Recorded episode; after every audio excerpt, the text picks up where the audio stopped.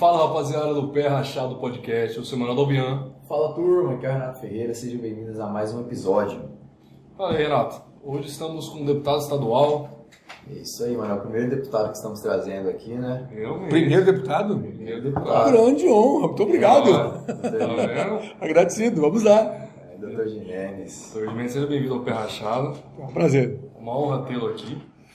Antes da gente começar a conversar com Dr. Jimenez, gostaria de agradecer os nossos parceiros. Primeiramente ao Show Podiguar, que não pode falhar nos vídeos do Pé Rachado Podcast. Nunca falta, Jimenez né? não toma uma cervejinha, né, doutor? Mas eu vou tomar pelo senhor, tá? Minha parte fica de vocês. representar. Enjoy. Verdade. Também queríamos agradecer a Água Mineral Puríssima. Hoje, como diz o, o bom cuiabano, né? Tomei jururu. Tomei jururu, então hoje vou na aguinha, vou deixar passar o chopinho. Água Mineral Puríssima. Também queríamos agradecer Saban Repair, Shop Laboratório especializado em Apple, venda de acessórios, todos os serviços e tem desconto para seguidor Pé Rachado. Quem é, acessar as redes dele, o contato, falar que veio pelo Pé Rachado, tem 10% de desconto. Isso aí. Também agradecer a nossa salgaderia. Salgaderia Chefe Juliano. Você que está querendo fazer uma festa, um evento, o contato deles vai estar aqui na descrição. Obrigado. E, doutor Jimenez, vamos começar nosso bate-papo. Pois sim. O senhor o senhor está quanto tempo na política, doutor? É uma pergunta bem capciosa porque eu concluí, desde que eu informei médico em 76, que eu comecei a atender preferentemente crianças, sou médico da família, mas prefiro atender criança, eu descobri que a cada consulta eu fazia política. Uma política de saúde dentro do consultório. né? E eu até brinco com as mães que se eu pudesse, eu, eu estaria atendendo criança de 0 a 3 anos, que é um período em que você cria conceitos na mão, na, pra, pra- na cabeça das mães, defesa das avós, que as avós estão sempre presentes, que vai no futuro mudar para melhor a vida da criança. Então, é um tipo de política de saúde. Mas na política propriamente foi na campanha de 2018 que eu me lancei, eu saí do consultório direto para a Assembleia Legislativa com 12.058 votos, pelo Partido Verde, que me colocou lá dentro. Então, em 2018 eu comecei a fazer política de Estado, né? mas trabalhando com aquilo que eu sei fazer, saúde. Primeiro mandato, o senhor já é eleito. Primeiro Como mandato. foi isso? Primeiro mandato, é, como eu te falei, foi uma, uma, uma, uma política de saúde no consultório cada dia. O pediatra, é, eu não sou pediatra, vale dizer isso. Eu, tenho título, eu não tenho título de especializa- de especialização em pediatria. Eu sou filiado à Sociedade Brasileira de Pediatria, Sociedade Metropolitana de Pediatria. Então, o- mas quem atende criança tem um vínculo muito grande com a família. Seu primeiro filho atendido pelo, é, pelo médico, o segundo também, o terceiro também, e é, esse médico é o único que te nomina, te chama pelo nome no mercado, que conhece as crianças por nome, porque está na família há muitos anos. Então criou um vínculo muito grande. Então, na minha eleição, 67% das pessoas que votaram em mim foram mães. Eu posso dizer que foram mães, agradecidas.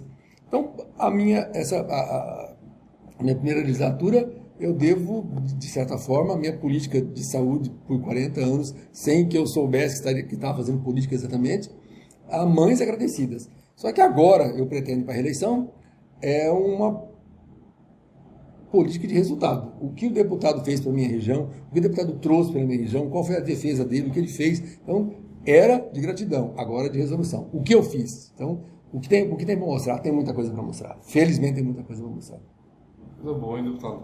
Se é boa, excelente, porque mexer com saúde é mexer com qualidade de vida, né? Qualidade de vida. criou Você pode, ter, é, você pode ter muita coisa na vida, bens materiais, mas sem saúde você não, não, não tem qualidade de vida. E o senhor parou de, de atuar como na medicina médico, depois? sim, que- era é praticamente impossível. Como eu atendia preferentemente criança, é, a criança é consultada, depois ela vai para o retorno, faz os reajustes. é, não é uma consulta que, que possa ser rápida, porque você está lidando com uma criança comunica mal, que algumas vezes até hesita em, em comunicar, e quem fala é a mãe ou a babá, que dá uma conta mais imediata, não teve como, teve que parar realmente.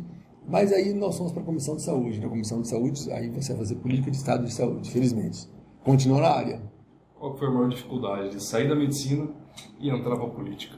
Entrar para a Assembleia? Bia, eu creio que não houve dificuldade. Né? Eu já na ocasião eu tinha 68 anos, 67 anos na verdade, hoje estou com 70, é, depois de 41 anos exercendo a profissão, estava na hora de aposentar, mas também estava na hora de devolver para a região onde eu vivi esse, 45 anos, aquilo que eu peguei dela, né?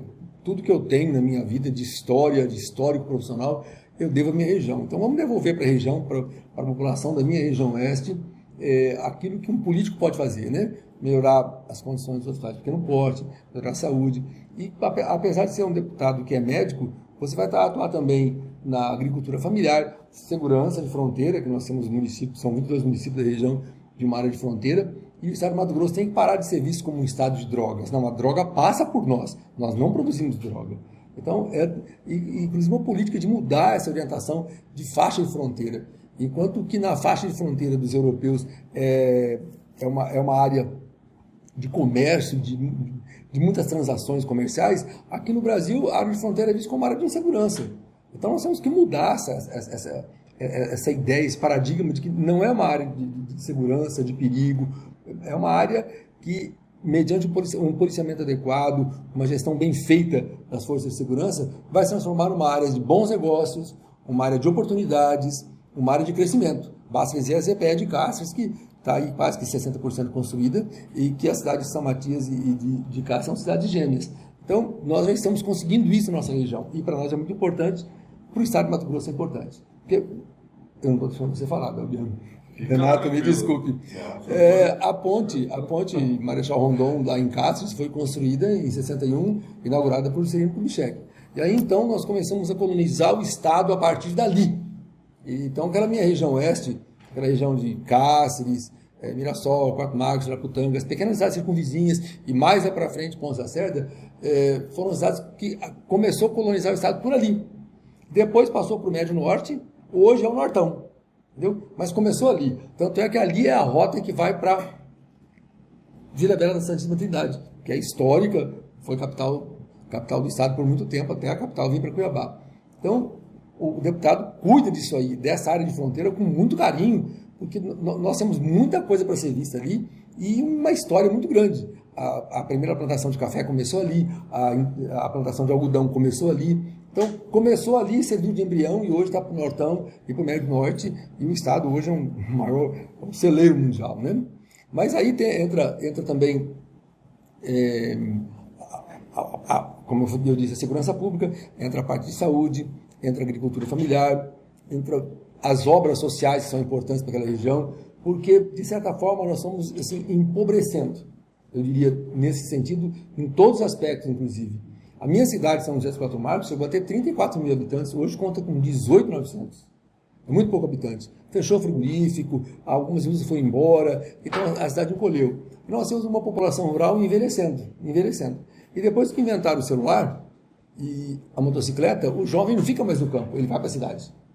Então nós temos um, fixar, fixar o homem na terra, manter o, o, cidadão na terra, porque é lá nessa agricultura familiar que nós vamos comer tudo que está na nossa mesa.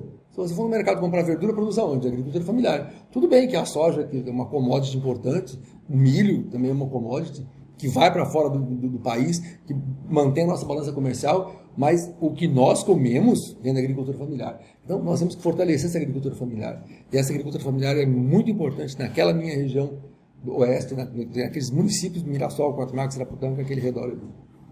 Deputado? Pois sim, Renato. É, nessa eleição, o senhor disse que vai ser uma eleição de resultados, né? Sim. De mostrar o que o senhor realizou, o que o senhor fez. Mas vamos falar um pouquinho de 2018. O senhor médico, estabilizado, atuando na área que gosta. Qual foi o principal motivo de falar, vou pegar uma cadeira aí na Assembleia? Eu vou tentar o principal motivo chama-se HPP. Não é HPV, não. HPV é um vírus. HPP. Nós temos que descentralizar a saúde, Renato. Entendeu? Hoje, nós, o que nós estamos vendo é, até hoje, depois de todo esse tempo passado, nós estamos vendo que a saúde está centralizada em Cuiabá. Nós temos que parar com essa ambulancioterapia. Eu acho que é onde estamos criando esse termo. Parar com botar o pessoal na ambulância, trazer para cá, botar na ambulância, trazer para cá, porque aqui tem resolutividade. Tem situações complexas que só são resolvidas aqui. Então a ideia era que o interior resolvesse os casos de lá. É difícil imaginar que alguém saia de São José dos Quatro Marcos para ir a Cáceres, botar uma bota gessada, porque Quatro Marcos não tem aquela borrachinha, aquele saltinho que, onde a pessoa se apoia. Isso não pode acontecer. Então nós temos que ter um hospital em, em São José dos Quatro Marcos que cuide disso aí para o paciente não ficar no trecho. Então, essa descentralização da saúde vai se basear em cima da HPP, que é a política de hospitais de pequeno porte. E nós temos hospitais em Mirassol, que é referência para a região, temos um hospital que funciona como um pronto atendimento em Quatro Marcos, nós temos um hospital em um hospitalzinho que também foi comprado como hospital, mas que hoje é um pronto atendimento em Glória do Oeste, tem Jauru, tem Rio Branco, Rio Branco funciona o hospital como hospital realmente. Então, nós temos alguns hospitais, inclusive, parando. E quando um hospital fecha, não abre mais. É igual uma escola. Depois que fecha, não abre mais. Então, trabalhar para que aumente o poder de resolutividade lá. Mas, para isso, nós temos que ter bons profissionais, nós temos que ter condições de trabalho e material para trabalhar. Então, isso é bastante complicado. Porque fica muito fácil colocar no balanço e trazer para cá. Isso acaba sobrecarregando a saúde no hospital regional e sobrecarregando aqui. Mas o que aconteceu? Nós somos pegos por uma gestão anterior de governo que trouxe como herança para o atual governo do, do, do, do, governador Mauro Mendes dívidas, muitas dívidas, muita coisa, é, recolhendo viaturas, é, sem, sem, sem dinheiro para pagar combustível. Então, o, governador, o governador, no primeiro ano de mandato, teve um mandato duro, duro, pesado, de botar as contas em ordens, aumento de impostos, re, rever a política de, de incentivos fiscais. Foi muito, muito, muito dinâmico e nós, a Assembleia praticamente ficou engessada. Nós não tínhamos como trabalhar em cima disso, porque simplesmente não tinha recurso financeiro para isso. Onde é que o deputado vai aplicar se não tinha o que aplicar, mas tinha onde aplicar? E no segundo ano, quando a gente tomou o fôlego, que o governo alinhou as, as contas, a gente pensa que vai trabalhar a pandemia. Então, eu posso dizer que dos quatro anos da, da minha legislatura, dois ficaram parados. Então, nós começamos a trabalhar o terceiro ano em diante. Então, se esse plano de hospitais de pequeno porte não deu certo, porque focou-se grandes hospitais com UTI, isso foi muito importante, porque nós tivemos uma UTI lá no Hospital Regional de Cáceres, que foi uma das últimas UTIs a ser entregue, porque nós temos serviço de oncologia, então não tinha como colocar UTI dentro do hospital, não ia sobrar ninguém vivo, né? Todo paciente de oncologia, que é de câncer, iria óbito. Teve que construir uma ala especial para colocar Covid. Demorou, mas é uma área de alvenaria para sempre, com 10 leitos de, de UTI. Então, desafoga Cáceres, socorre os hospitais de pequeno porte, melhora a qualificação profissional, melhora as condições de trabalho. Porque não adianta você um bom piloto de avião e enfiar ele num avião num teco-teco, não vai adiantar nada. Então você tem que ter um bom profissional qualificado, um hospital bom e aumentar o poder de resolução no local para parar com a ambulância terapia. Nós temos que parar com isso. Porque hoje é muito comum deputado dar ambulância para tal lugar. Eu mesmo fiz isso. É uma pena, nós temos que ter no local, vamos pegar, por exemplo, e aí nós ficaríamos duas horas comentando sobre isso aí, o hospital de Pons Lacerda. O Hospital de Pons Lacerda quase que comporta, por assim dizer, um hospital regional, porque atende os índios de Conquista Nova Lacerda, atende os bolivianos que tem pela Ponta da Terra, que está inundado hoje com tanta chuva que tem por lá. Então, caberíamos para lá? Caberia, mas fica distante pouco mais de 100 quilômetros do, do hospital mais próximo, que é Cáceres. E quando nós temos o Nordão, pessoas se deslocam até 700 quilômetros para botar um gesso ou bater um raio-x. Então, onde que ele é mais necessário? Em todos os lugares, mas lá é mais prioridade. Com o tempo, nós teremos com certeza o hospital regional naquela região nossa, porque inclusive é um dos nossos, do meu plano, eu sempre digo, nós temos que ter, mas para isso temos que nos estruturar para isso aí. E aí, trabalhar com política de hospital de pequeno porte. Isso foi o principal motivo que me levou que me levou para a política. Hospitais de pequeno porte. Fortalecer o interior para desafogar os hospitais regionais e que a capital fique os problemas mais importantes, mais de, de, alta resolutividade, com bons serviços. Ora, sobrecarregando, sobrecarregando, quando é que nós vamos ter um serviço de excelente qualidade? Então, basta dizer que as, as cirurgias de, de neonatos recém-nascidos com problema cardiológico vão para São José do Rio Preto operar no hospital de base ou vão para Curitiba. Então, por que não temos aqui na Santa Casa, que tem uma UTI neonatal muito bom, um serviço de neonatologia que faça cirurgia cardíaca de criança, né? com toda essa, a hemodinâmica envolvida? Então, é uma questão de tempo e teremos isso aí. Então, foi a medicina, exatamente a política hospitalar que me levou para a política.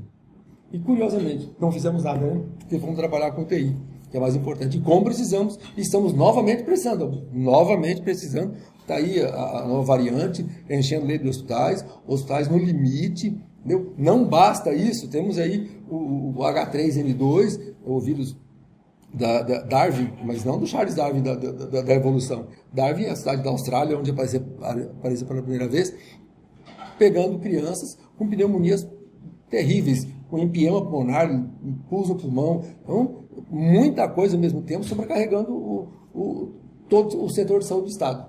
Então, política de Estado é importante? É, mas política de Estado, no meu caso, para a saúde, que é o que pelo menos eu sei fazer. Senhor tem um projeto relacionado a algo com ambulância, não tem? Se eu não estou enganado. De ambulância, que eu li. Como assim? Você tem, tem, mais detalhes? É tanta coisa. Aliás, é muita Foi coisa. De transitar é, pacientes de uma cidade para outra. Não, não, não, foi projeto meu. Não, não, não, não foi projeto meu. É, é, porque houve época no meu interior em que se o paciente morresse em casa, as ambulâncias iriam buscar. Né? Nós não tínhamos nem instalado ainda um centro funerário naquela ocasião. Então a ambulância também transportava cadáveres. Né? Até isso nós tivemos, lá nos primórdios, na década de 80. Né? Isso não existe mais, graças a Deus. Hoje, hoje a ambulância só carrega, só carrega vive bem rapidamente. Deputado, o governador Mauro Mendes é, apresentou é, recentemente que iria entregar o Hospital Central ainda esse ano. O prazo, se não me engano, é até outubro. É, o senhor acredita que essa entrega desse Hospital Central vai desafogar a nossa, a nossa saúde pública da capital? É algo a mais, com certeza algo a mais. Né? Você vê que até outubro é um desafio bastante grande, né? É bastante grande. É, mas provavelmente o, o que não a vai gente, chegar, né? É, uma, mas me permita, aí é que está a questão que eu ia dizer. Mas Mauro Mendes não não promete que não pode cumprir. Então, ele tem cumprido até hoje. Então, se ele que vai conseguir, ele vai investir alto em cima disso aí, nós teremos mais leitos em um hospital referência, com alta complexidade. A gente espera, é, é a esperança minha que ele entregue isso, né? E tem a reforma do Júlio Miller, a ampliação também do Júlio Miller. Né? Então, é, veja, o, o, da prefeitura, o Hospital Municipal de Cuiabá, um enorme do hospital. Então, a capital está preparada para casos de alta complexidade, porque tem uma alta resolutividade. Mas nós temos que desafogar isso aí, porque qualquer coisinha traz para cá com ambulância. Não, vamos resolver lá o que é de lá e aqui fica para essa complexidade aumentada. Agora, imagine um hospital central funcionando dentro do CPA. Né? Excelente, maravilha, excelente. A gente tem que esperar agora ver se vai entregar, né? É, é, é, é, o que se espera, é o que se espera. Há uns 30 anos atrasados, né? apenas três décadas de atraso, né? Apenas isso. Três, décadas de atraso. Mas tá, é, incrementar. Deputado, Foi sim? Esse já pegando esse gancho de, de entrega, de entrega, né? Sim. Aí a gente falou aí, 2019, é, 2019, 2020, perdão, foi um ano que realmente baqueou muitas pessoas, né? Atrapalhou muitas coisas. E aí, o senhor poderia falar um pouquinho aí de algum projeto, alguma coisa que o senhor, justamente toda a sua equipe, estava pensando em 2019 e que 2020 atrapalhou e que nessa reeleição está aí é, pensando em colocar em prática caso for reeleito? Aí o senhor falou que dois anos praticamente não deu para trabalhar, Sim. né? Então seria algo aí de, de 2019, né? Sim, a verdade é que minha equipe começou a pensar é, em, em, termos de infraestrutura. Vamos pegar infraestrutura para você entender, né? Nós pegamos um estado com poucas pontes. Olha só, o que o governo do Estado fez. O Mais MT foi um programa fantástico. O Estado está em obras, né? criando problemas, inclusive, de obras por fazer, mas empreiteira, sem empreiteira para tocar isso aí. Então, é, nós tivemos projetos é, para pontes, para fazer pontes, projetos para asfaltar MTs, em especial no que me interessa na minha região, a MT 175, que é a espinha dorsal que cruza a região inteira, com todas as, as saídas para, em especial, para a BR-174, que liga Cáceres até, vamos colocar aí, Pontos da Serra lá em cima. Então, foram projetos que foram feitos em cima disso aí. Nós tínhamos projeto de aeroporto, nós tínhamos projeto de, de, de reativar o, o, aeroporto de Cáceres, tem 1.830 metros de pista, já foi um, um, aeroporto muito ativo, mas com o advento do asfalto, ninguém mais resolveu vir de avião, uma vez que o, o trecho ficou de 200 quilômetros apenas. E passou pela serra, que era um obstáculo muito grande. Nós tivemos, é, com relação à segurança pública, né, incrementar a segurança pública, uma coisa que a gente sempre veio pedindo ao longo de muito tempo foi patrulha rural, né, quantia de roubos muito grande na fronteira, roubo de gado, né, tráfico, tráfico humano, pessoas vindo trabalhar para cá, indo daqui para São Paulo para trabalhar, bolivianos e trabalhar na indústria, na indústria de confecção de roupas. Em, em, então, tem projetos em cima disso aí para melhoria. Mas a coisa não andou, porque hum, foco foi na saúde. o foco foi na saúde, né? Na saúde e em hospitais de, de, de médio e grande porte que tivessem UTI. Foi focado na UTI, né? Eu me lembro de uma ocasião em que, para você conseguir um leito de UTI, você tinha 162 pessoas na fila para um leito de UTI. E como é que você consegue um leito de UTI numa situação dessa? Em duas situações muito críticas. Uma, o doente melhorou e baixa da UTI para CMTI, vai para para um outro leito e sobra vaga, ou o paciente do leito foi a óbito e vagou. Entendeu? São duas- então, olha que ponto chegamos isso aí. Então, que não cheguemos nesse ponto novamente, Adriano. Mas nós estamos caminhando para isso, né? Porque essa nova, essa nova variante aí da Omicron, ela pode ser menos letal, mas ela é altamente contagiosa. Então, vamos cuidar, né? Com os, os cuidados sempre. Todo, todo o protocolo acabou ainda. de biossegurança tem, tem que começar. E a gripe, né? A influenza, né? A influenza, que está pegando todo mundo, inclusive criança, de maneira bastante feia. Então, vamos cuidar, porque a pandemia não acabou e nós temos até alguns países já dizendo que a pandemia já virou uma endemia, né? Pandemia, pan é tudo, né? E endemia é mais localizado. Então, em alguns lugares mais, outros lugares menos, mas que, que pelo menos caia para uma pandemia e que aprendemos a conviver com esse novo, essa nova maneira de viver, né? Uma nova maneira de viver. Não aglomerar, não estarmos juntos, tão próximos, né? Tantas festas. como- É, é muito comum você ver aglomerações e eu fico pensando, será que esse pessoal descobriu o tratamento para a Covid uma vez com a gente? Né? Porque, ou então é displicência deles. Pois é, é, e, e aí nós vemos Natal é uma festa intimista, você e sua família. Ano Novo já reúne mais pessoas na praça.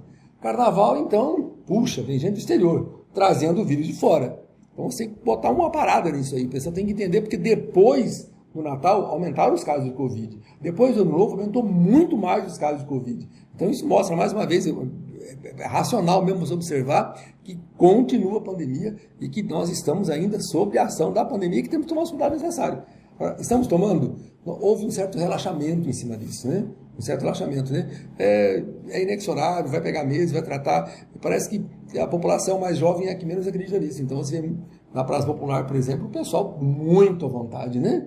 É só ir lá e você vê o pessoal muito à vontade, como se não houvesse pandemia. E, e estamos tendo uma pandemia. Deputado, sim? é, recentemente o prefeito Manuel Pinheiro é, decretou 30% né, do, do público em eventos e festas.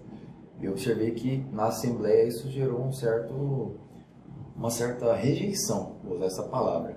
Tanto eu vou citar dois deputados, é, tanto o presidente Max, né, Sim. que usou uma fala que não viu necessário, e outros deputados, né? Queria saber a opinião do senhor. sobre isso. 30% em relação à ocupação. a ocupação do estabelecimento, né? Uhum. E aí, isso que eu falei, eu, eu ia citar, mais deputados, mas citei apenas um, que é o, Max.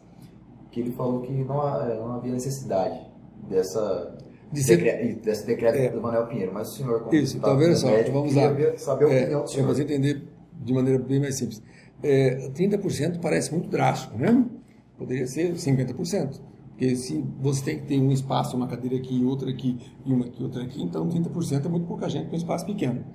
Então, não foi só com relação aos 30%, mas com relação à expectativa de que a pandemia estava acabando, como ela realmente começou a acabar. Foram diminuindo, diminuindo, diminuindo, e nós temos dentro da Assembleia o deputado Lúcio Cabral, que é, um, que é médico sanitarista, e ele está sempre com as estatísticas dele mostrando para a gente para onde a coisa vai. E estimulou muito o fato de ter diminuído muitas internações. Houve, inclusive, unidades que foram fechadas as, as UTIs, porque estava ociosa. Nós chegamos a esse ponto. Então, nessa ocasião, foi quando que os 30% parecia muito drástico.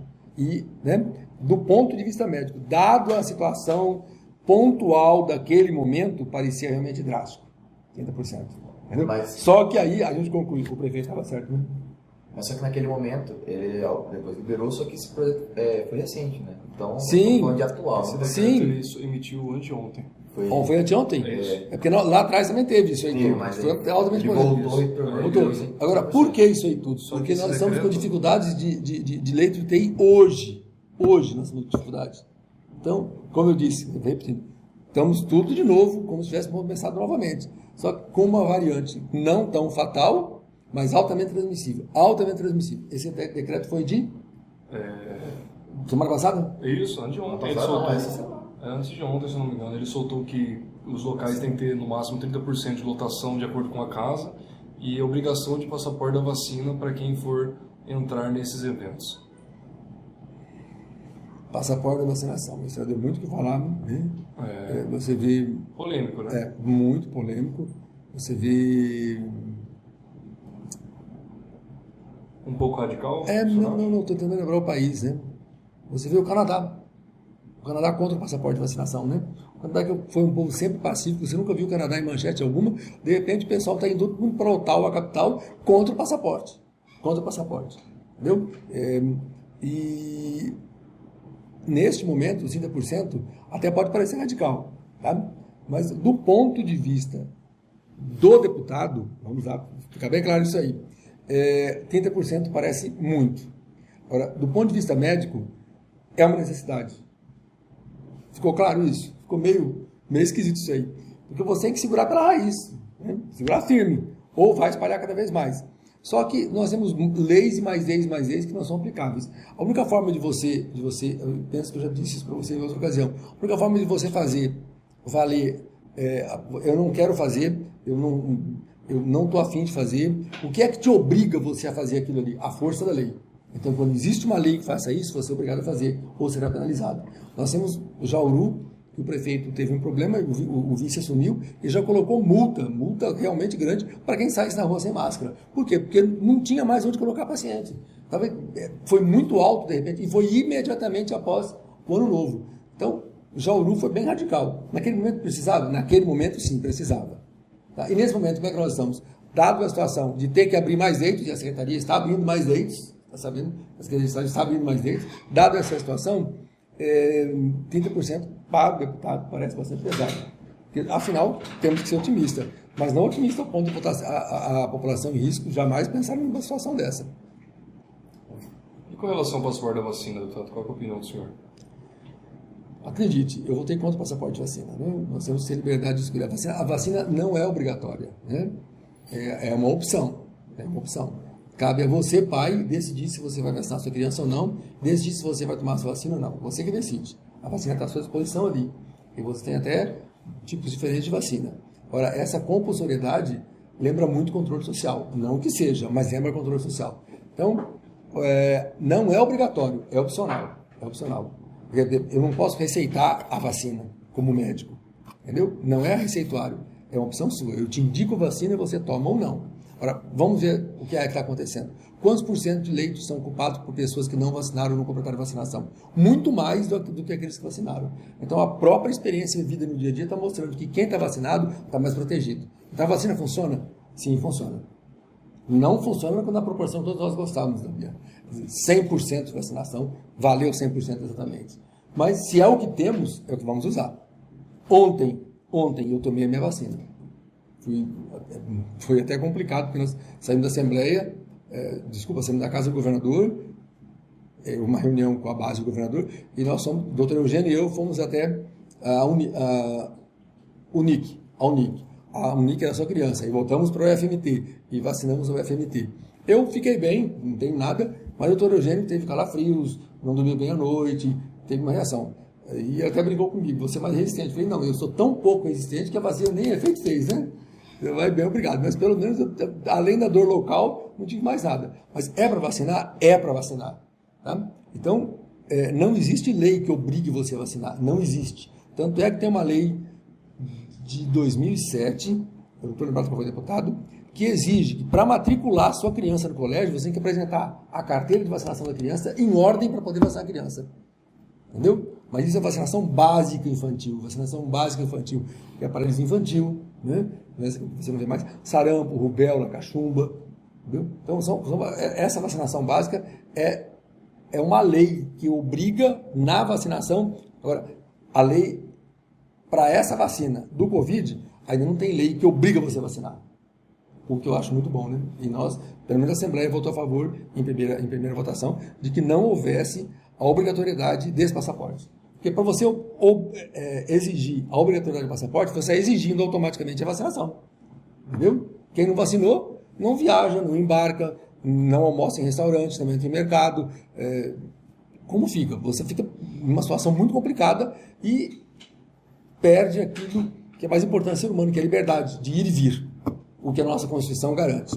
Deputado, Sim? falando, o senhor citou em sua fala um pouco de tipos de, de vacinas, né? eu conheci pessoas no meu, no meu círculo Sim. que, ah, eu só vou vacinar se eu tomar X vacina, Y eu não vou tomar. E batendo nessa tecla, ah, só quero essa, só quero essa. E, na opinião do senhor, teve alguma vacina que foi melhor, alguma que, que não teve 100% de eficácia? Nesse, nesse quesito que eu falo de pessoas querendo Renato, escolher. não, não, não, Renato, não houve. Eu- Esse, esse qualquer 100% de vacina- qualquer eficácia, vacina vamos tomar. esse, esse 100% de eficácia não houve, entendeu? Quando você cruza uma vacinação com outra, você potencializa, entendeu? Então, veja, eu tomei a AstraZeneca e agora eu tomei a Pfizer.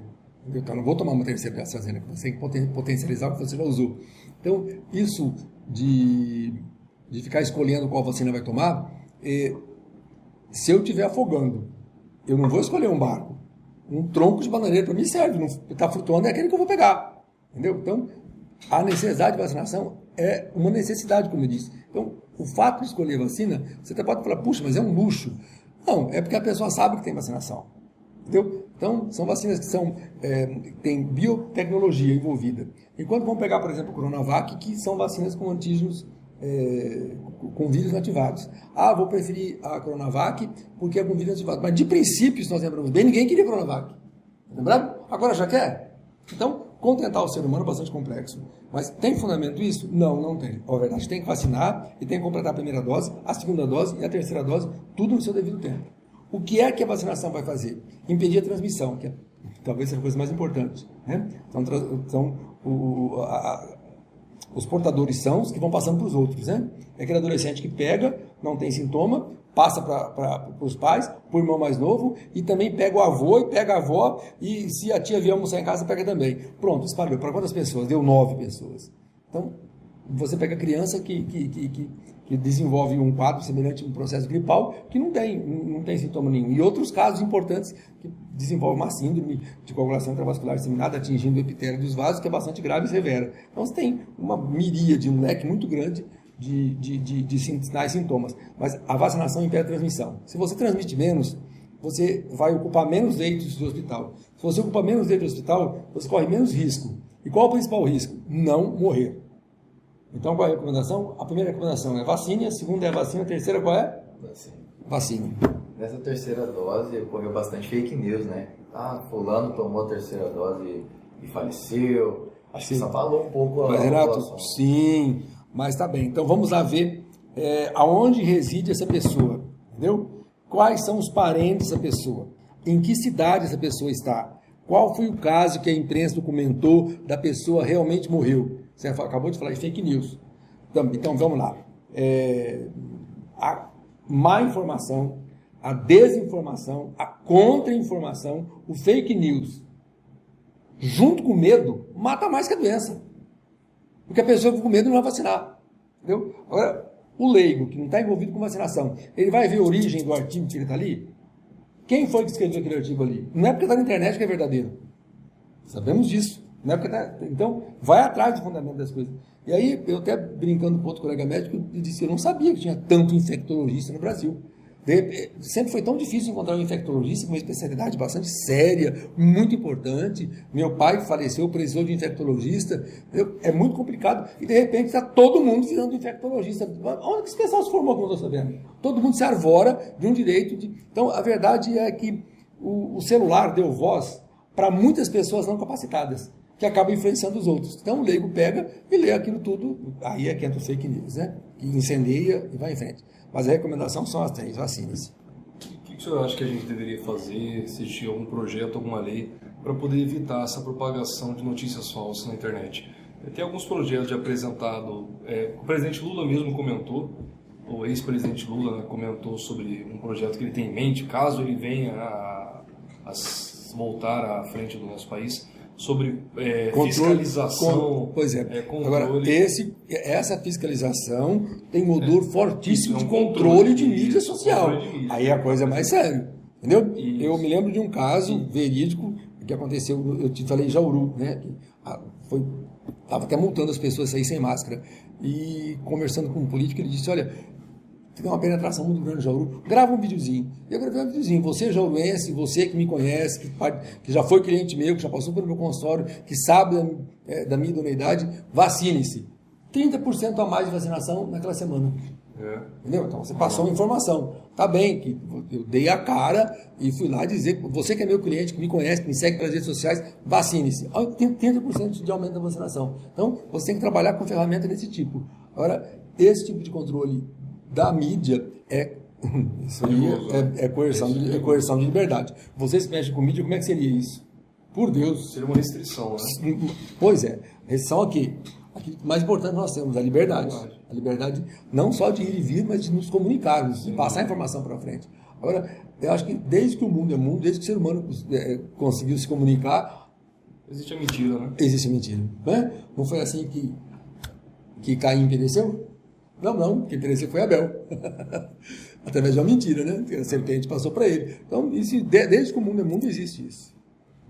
Renato, alguma coisa Em mais? 2018 foi uma foi um- umas eleições que foram interessantes por conta dessas dessas notícias, né? De um lado jogava fake news de um lado, o outro jogava fake news do outro. A gente não sabe, né? Se realmente era assim ou se o mesmo produzia fake news dele mesmo Dele para mesmo. queimar Sim, isso, exatamente. outro Exatamente. candidato, né? É, Então é- ficou... é perigoso essa questão, né?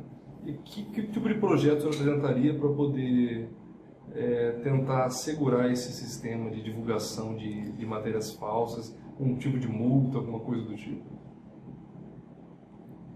É, você me remeteu agora ao Big Brother, livros famosos, em que você tem um controle do Estado sobre a pessoa e que você precisa controlar isso tudo. Você, a, a única forma de você impedir alguém de fazer alguma coisa, como disse, é sobre a forma da lei. Né? Mas a lei, ela, ela está subordinada a uma Constituição. Então, pela Constituição, você não pode fazer isso aí. Você tem que orientar a população. A população tem que ter fé nos políticos, coisa que a população não tem fé nos políticos. A população ainda não confia na gente. Eu, é, eu saí, eu não tenho carreira política, eu saí de dentro do consultório direto para a Assembleia Legislativa. Eu nunca fui nem fui presidente do Lions, mas nunca fui nem presidente de bairro.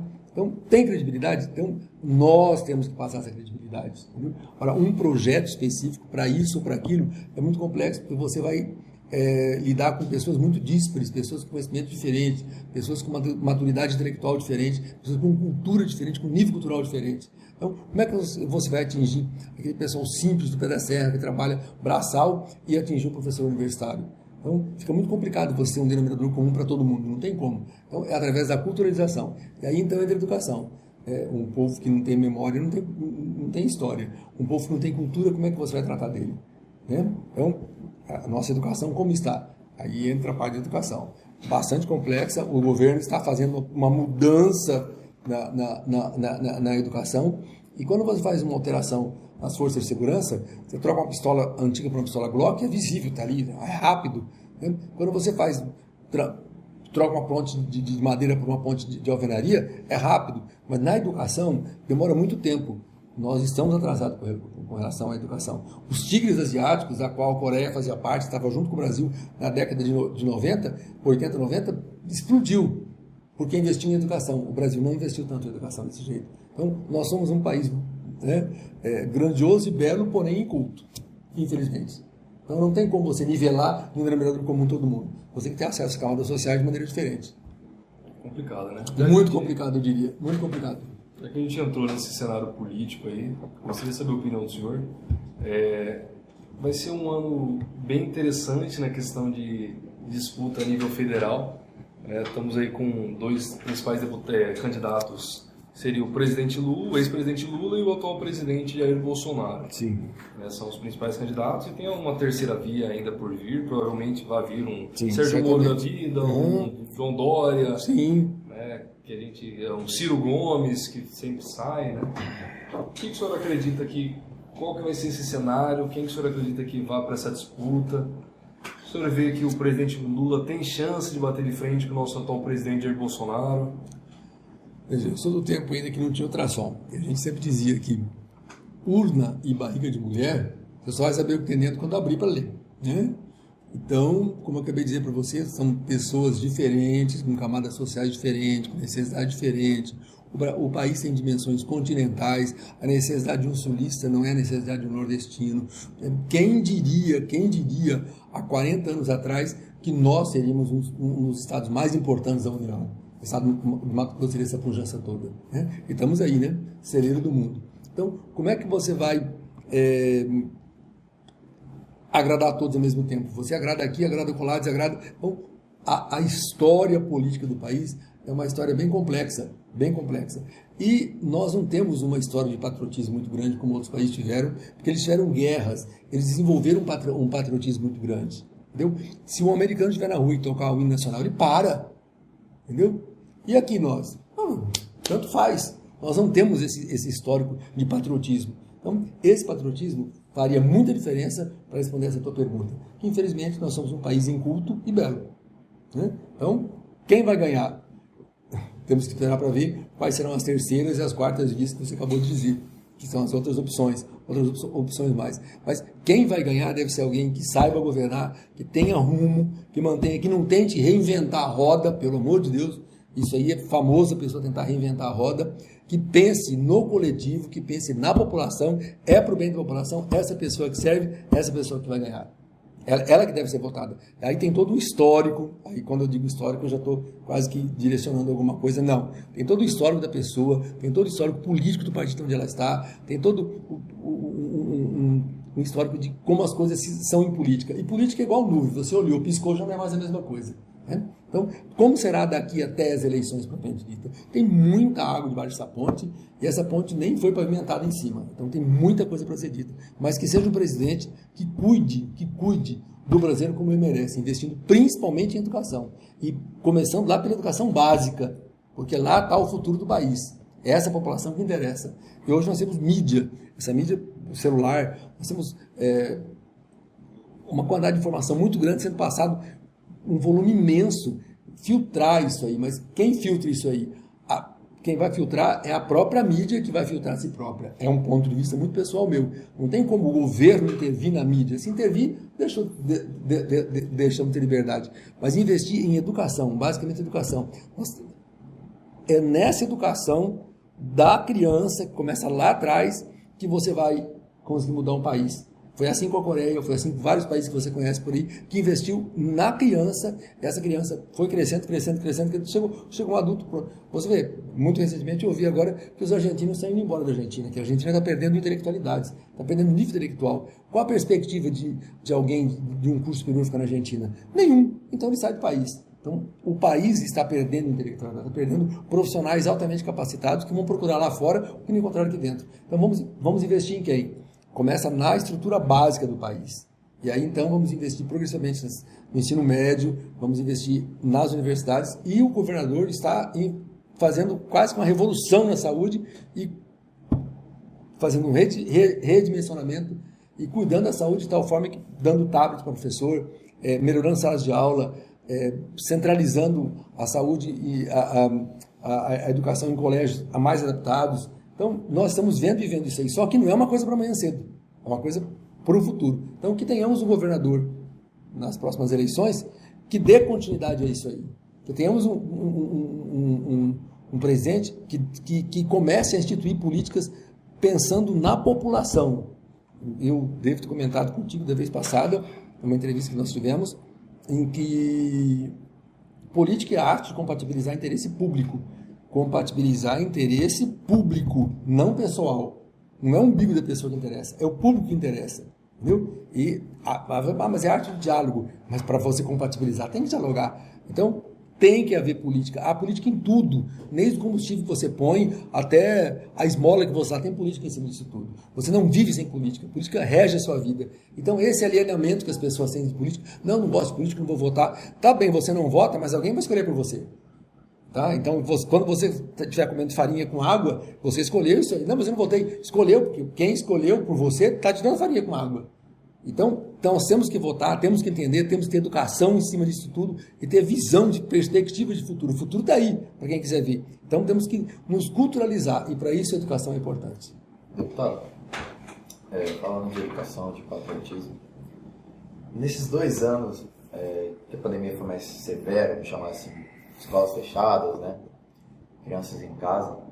A gente, a gente vê hoje, até assisti um vídeo na internet esses dias, de um aniversário de criança, o pessoal fazendo dancinhas daquele aplicativo de música, né? E é onde eu quero chegar. Esses aplicativos hoje em dia, eles influenciam muito as crianças de hoje, né? Você vê que você mais é crianças fazendo às vezes danças vulgares, né? Coisas que não são sensuais mesmo, sensuais mesmo, não são para a idade delas. E aí o senhor citou dos investimentos que o governador vem fazendo, né? tablet, é, melhores nas escolas, mas eu acho que isso não influencia a criança voltar à origem que ela tinha, ela tinha antigamente de patriotismo, de respeito com o professor, né? de, de, de ter uma, um respeito, acho que é respeito à palavra. Então eu quero chegar. O senhor acha, é até engraçado falar isso, né? Você tem, tem, que acreditar no Brasil, a gente Mas tem que acreditar no nosso país, temos que acreditar que as nossas crianças têm que voltar a ter esse patriotismo, que tem que tocar o hino do Brasil, né? Eu sou a favor disso. Isso eu acho que tem jeito. O que tem que ser feito além de, na sua opinião, senhor, além de melhorias de tablets, além de melhorias nas escolas, que isso não influencia nesse patriotismo, né? nesse respeito com os professores para gerar adultos né, de, de boa índole? O que o senhor acha que tem que ser feito ali na educação? Renato, veja só. Para bater de frente com a rede social. Tá, tá vendo só. É multifatorial. São vários fatores envolvidos. Nós tivemos em quatro marcos uma solenidade, meu motorista e eu, e teve que cantar o hino da bandeira. Quem cantou o hino da bandeira? Cantou o hino da bandeira o meu motorista, que é, já foi policial penal, eu e a professora que estava no microfone. Mas ninguém cantou o hino da bandeira. Mas ninguém sabe o hino da bandeira, gente. Que é isso? Salvinho, perdão da esperança? Como é que é? O pessoal não sabe isso? Não, o pessoal não sabe. Não se canta mais o hino da bandeira. Entendeu? Aí você pega o pessoal dizendo, espelhe essa grandeza, braços tem o hino nacional é um poema, é um poema lindíssimo. Sem contar a música, que é uma das mais bonitas de todos os hinos que, que eu já ouvi. Então, esse patriotismo está faltando para a gente. E como a criança fica envolvida muito com esse aparelhinho que é o celular, o que nós estamos tendo? Uma criança alienada, que não está tá tendo infância. Não está tendo infância. Então, vamos pegar aí. Eu ouvi hoje isso aí. O que é saúde? Saúde e bem-estar físico, mental, psicossocial e tecnológico. Peraí, eu estou bem de corpo, eu estou bem de cabeça, eu estou bem no meu relacionamento e eu tenho um controle da tecnologia. Criança tem controle? Não tem. Então, como é que esse pai está dando um celular para uma criança que não está apta para mexer com aquilo ali? Então, começa por aí, educando os pais. Porque como é que a criança aprende? A criança aprende é sendo educada e aprende imitando os pais.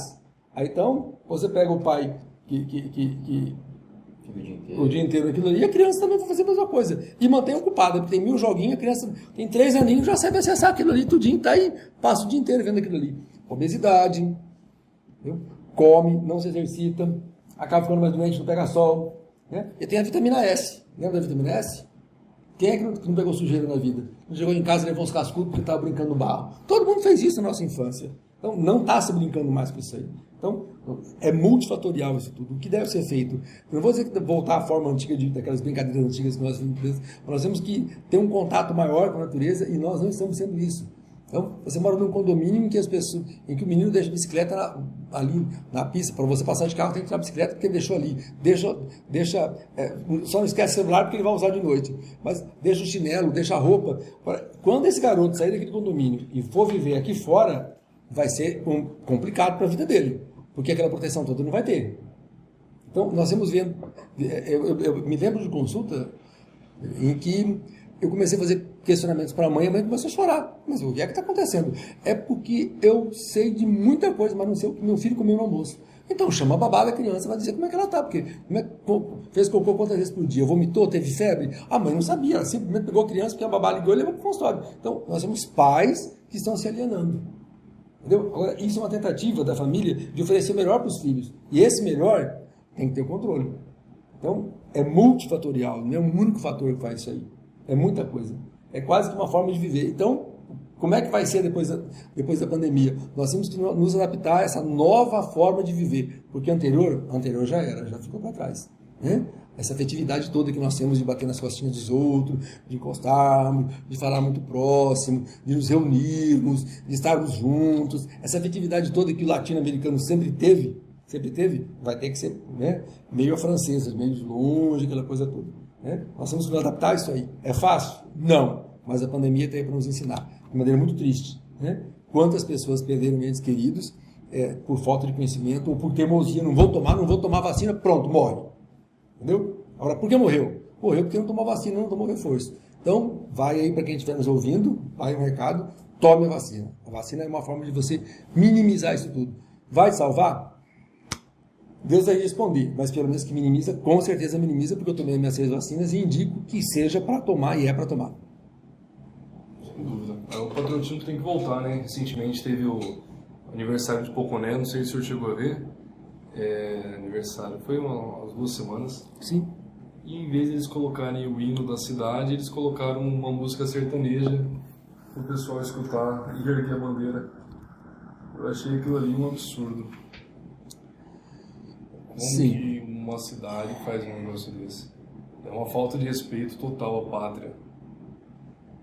Sim, é, tem muito disso, né? Então, acredito que nas escolas deviam a voltar. minha assessoria, a minha assessoria já me corrigiu, mas não tem como, né? Você vê que a bandeira do estado de Mato Grosso tem o formato da bandeira do Brasil e tem uma estrela que tem quantas pontas? Quantas pontas tem a estrela que está dentro no centro da esfera? Seis? Tem cinco pontas. Então o que eu vejo? Eu vejo a bandeira hasteada de ponta cabeça, apoiado em cima, equilibrado em cima de uma ponta. A bandeira tem que estar apoiada em cima de duas pontas, com uma ponta para cima e duas para baixo, dando apoio. Entendeu? Seria como vocês hastear a bandeira do Brasil com o óleo de progresso e ponta cabeça. Então, até para hastear a bandeira do Estado de Mato Grosso, tem que pôr atenção. Agora, quem põe atenção nisso aí? O cerimonialista. Agora, quem é cerimonialista? Rapaz, tá na internet, procura no, no Google. Né? Meu pai dizia que é, o pai dos burros, na verdade, o dicionário não é pai do burro, é pai do inteligente, porque burro não vai, nem dicionário tem. Então, vamos procurar hoje o nosso Google. Então, esse patriotismo nos falta. Nós não temos patriotismo, porque nós nunca vivemos guerra alguma. Nós nunca tivemos guerra, não houve necessidade. Assim, o país nunca foi invadido, nunca, nunca, ninguém tentou passar por cima da gente. Não, é, qual foi a última guerra que nós. Os pracinhas na Itália que foram lá na década de 40, e, e, e não mais. Nós, nós temos é, vizinhos muito, muito, muito pacatos, muito ordeiros. Nós nunca invadimos ninguém, também nunca fomos invadidos. Então, não é como outros países que foram invadidos desenvolveram um patrocínio muito grande, ou tudo ou nada, vamos defender nosso torrão natal. Para nós é tudo muito gostoso, é, é um país excelente, maravilhoso, mas temos que investir na educação, na cultura e de que forma? Na minha opinião, é pegando a base, que são as crianças. Acho que eu já disse isso pela quinta vez hoje, me desculpe. Estou sendo repetitivo. Não. Deputado, é, a nível estadual, essa questão do, das eleições a governo, que, que o senhor acredita que possa vir algum candidato a bater de frente com o atual governador Mauro Mendes? Em termos políticos, isso é até esperado, né? Isso é até esperado, né?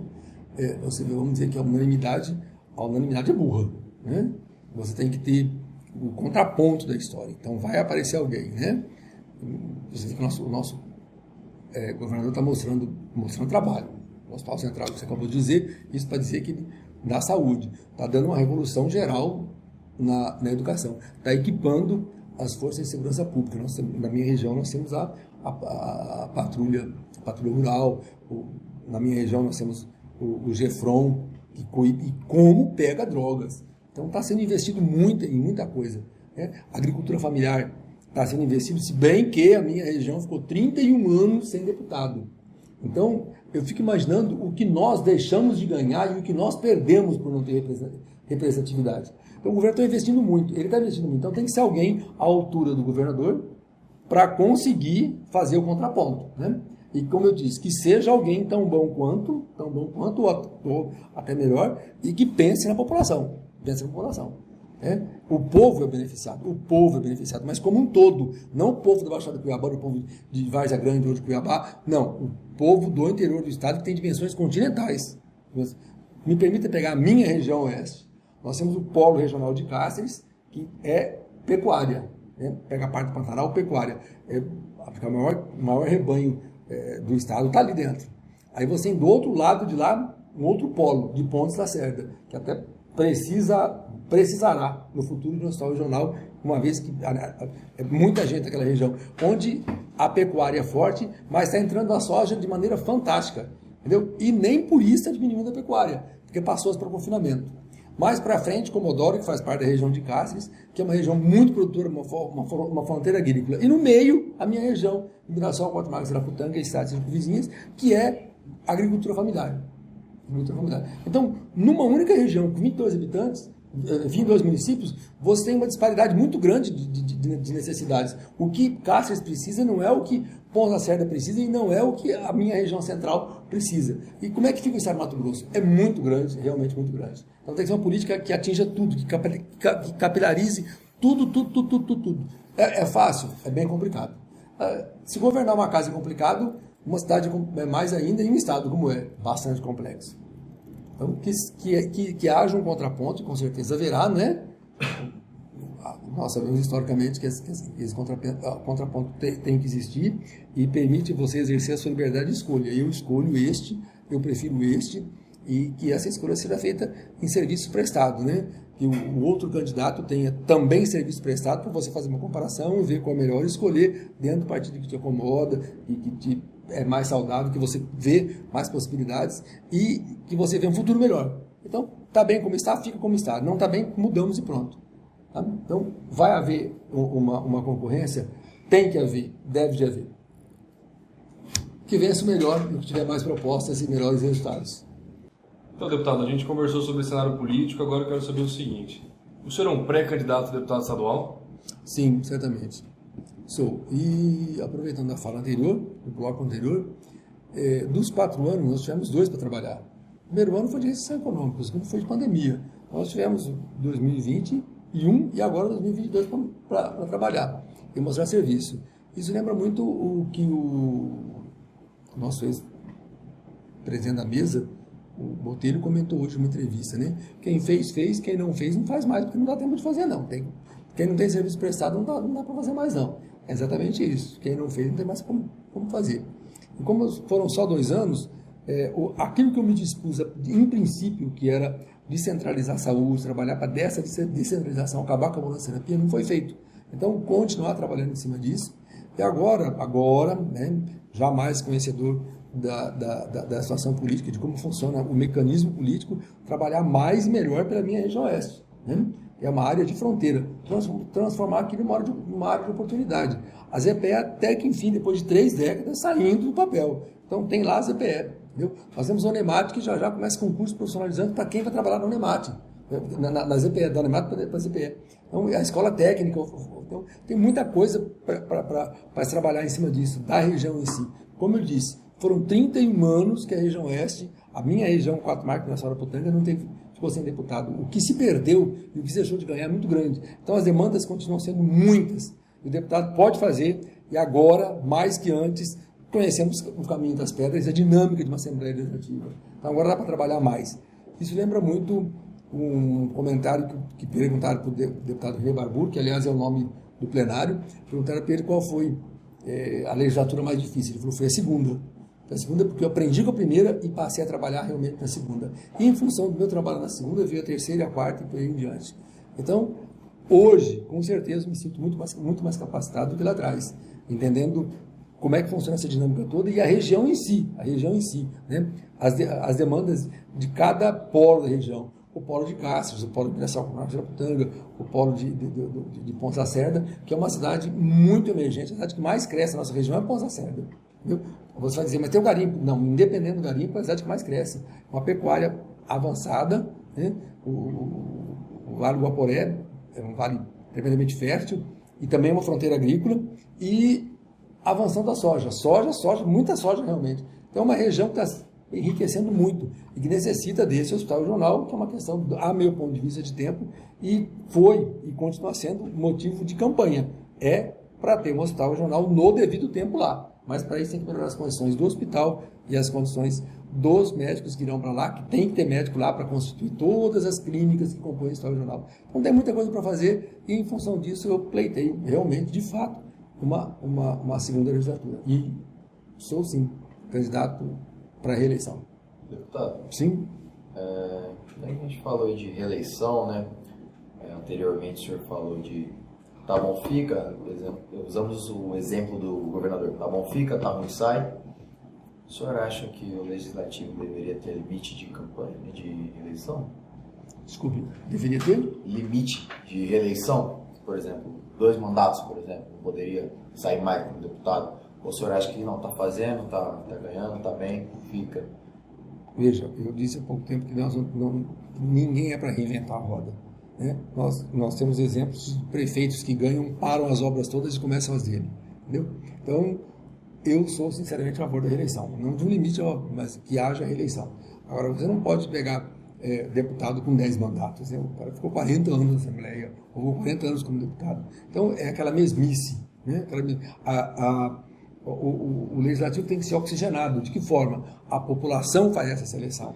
Eu disse muito recentemente para você, Daria, é, quem tem serviço prestado, como é que é a biografia dessa, dessa pessoa que se apresenta como, como candidato, o que ele fez, né? ele cumpriu os projetos de campanha dele, ele, ele é um político de verdade ou é mais um mentiroso na parada política. Então, tem, tudo isso é muito importante, mas quem decide isso é o cidadão.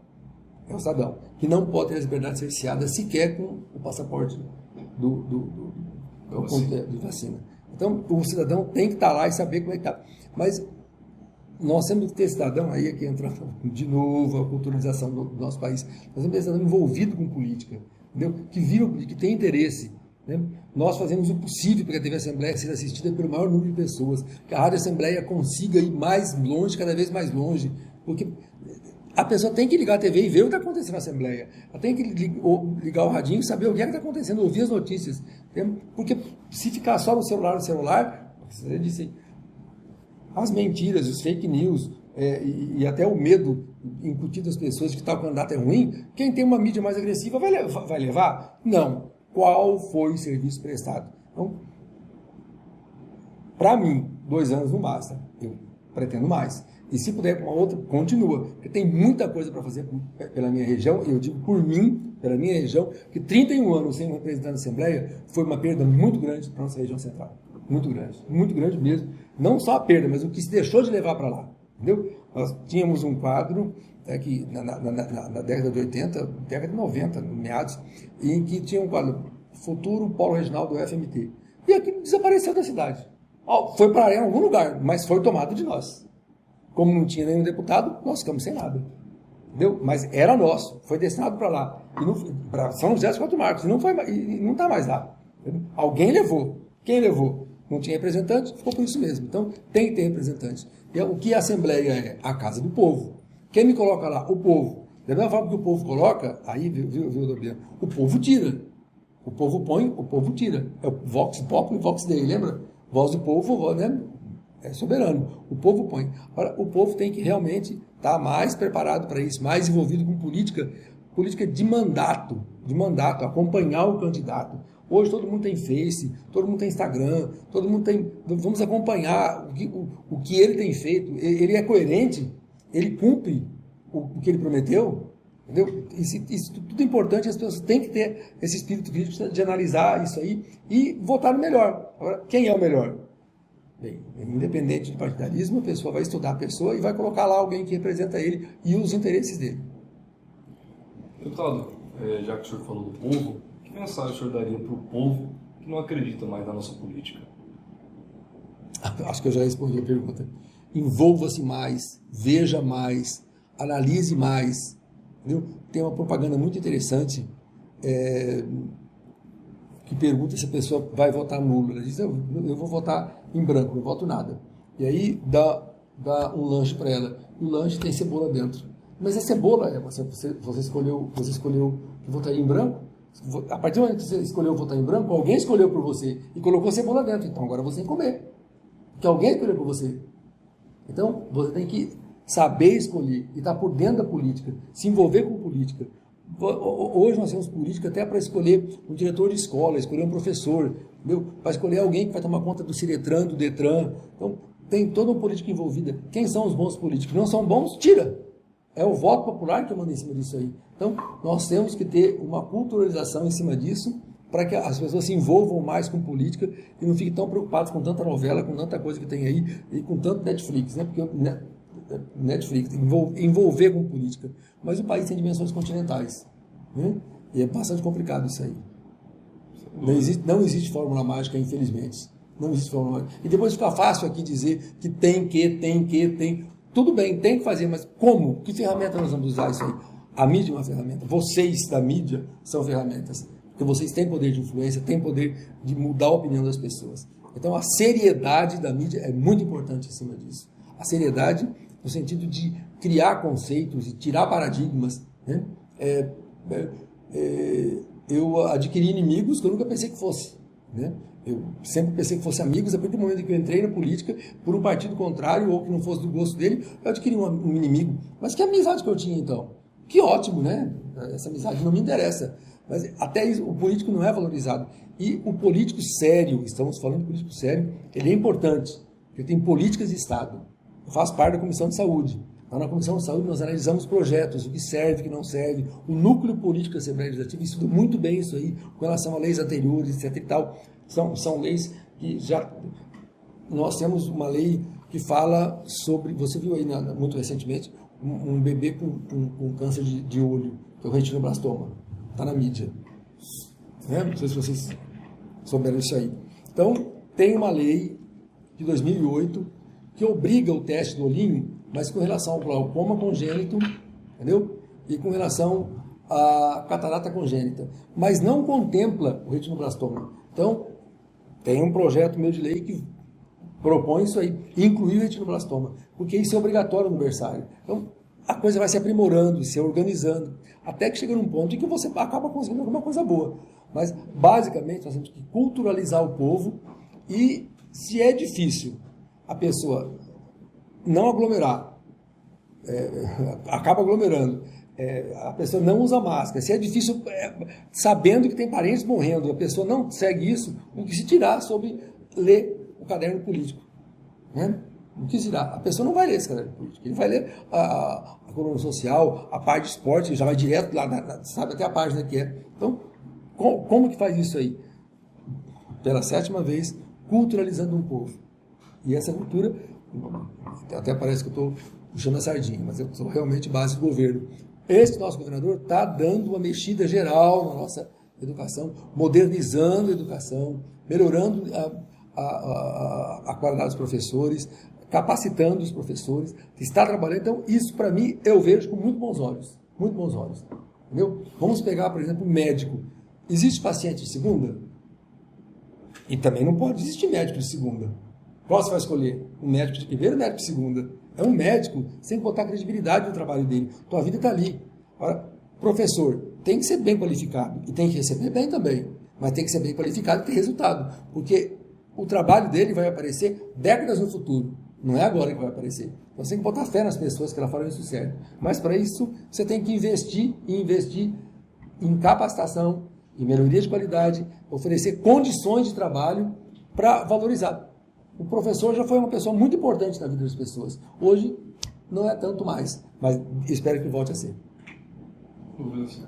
Gostaríamos de agradecer a presença do senhor aqui no, no Perrachado Podcast hoje, deputado. Foi bom conhecê-lo, conversar um pouquinho mais sobre a carreira política do senhor, sua visão política. É, esperamos que seja um ano bem competitivo né, na área da política. Esperamos novos nomes aí para governo do Estado, novos nomes para a presidência. Esperamos mudança na nossa política brasileira, né? É, nós temos opção de escolha, né? Sem dúvida. É, essa opção de escolha vai ter. É dentro da opção de escolha que você vai optar pelo melhor, pelo menos o que você acha que seja melhor. Claro. Tá? Mas encerramos? Eu gostaria de, de usar o meu minutinho final Fique à vontade, a palavra do senhor. É, nos interarmos, saber das coisas, ler, saber das notícias, da veracidade da notícia, não acreditar em tudo que você vê e ouve, porque nem tudo que você vê e ouve é verdade. Então, se informar da, da fonte que tá, da, da, da informação, entendeu? É, ouvir a rádio, a rádio Assembleia, assistir os programas Assembleia, entendeu? frequentar a Assembleia, é a casa do povo, lá tem, lá tem espaço cidadão, ir até lá, sentir como é, é a Assembleia do Povo. Tem, tem o plenário, tem uma galeria muito grande, participar disso tudo. Né? Você que mora na capital, que mora aqui na Baixada Cuiabana, apareça lá, o gabinete, informe-se, acompanhe, acompanhe o político pelo, pela mídia social dele. Veja o que ele fez, o que ele programou, faça a comparação do que foi lá atrás com o que é, informe-se, saiba, vote certo. O seu voto é sua arma é a sua arma, é uma grande arma. O seu voto é a prova de que você é uma pessoa livre e pode escolher o que é melhor para você. Então, utilize seu voto, não deixe de votar. Está atrasado esse título? Bota em ordem, é importante que você vote. Entendeu? Vai lá e vota. Outra coisa, vacinação. Vai vacinar? Não é para vacinar, é obrigatório vacinar, no meu ponto de vista. Obrigatório com a sua consciência. Porque essa vacinação vai impedir a transmissão, vai impedir a internação, vai impedir óbito e nós já estamos cheios de enterrar parentes. Então, vacine-se. Não é obrigatório, mas é opcional. Então, opte pela inteligência e vacine-se e proteja você e proteja os outros. Sobretudo porque quem ama protege. Tá? Então, vamos vacinar. Eu agradeço. Renato, muito obrigado. É, obrigado. Pé Rachado do Nosso Casa, muito obrigado. Grato pela oportunidade, agradecido mesmo. Muito obrigado. Obrigado, doutor, pela presença hoje. Sigam o doutor nas redes sociais para acompanharem os trabalhos dele. É, vai estar aqui na descrição o Instagram dele. O senhor tem site, alguma coisa, doutor? Tem. Perfeito, vai estar tudo na descrição, então. Perfeito, perfeito. Vamos deixar o acesso pessoal. Obrigado É, a você é. que nos acompanhou. O senhor quer falar mais alguma Não, coisa? não, é porque se me acompanhar vai saber se eu estou dizendo a verdade a meu Claro, respeito. né? É o desafio. Aparece lá, estou Acompanhe, desafiando. né? Obrigado, Obrigado, a você. Deixa o Gabriel, like, obrigado. compartilha, comenta e siga o doutor nas redes sociais para acompanharem os- o trabalho dele. Até a próxima.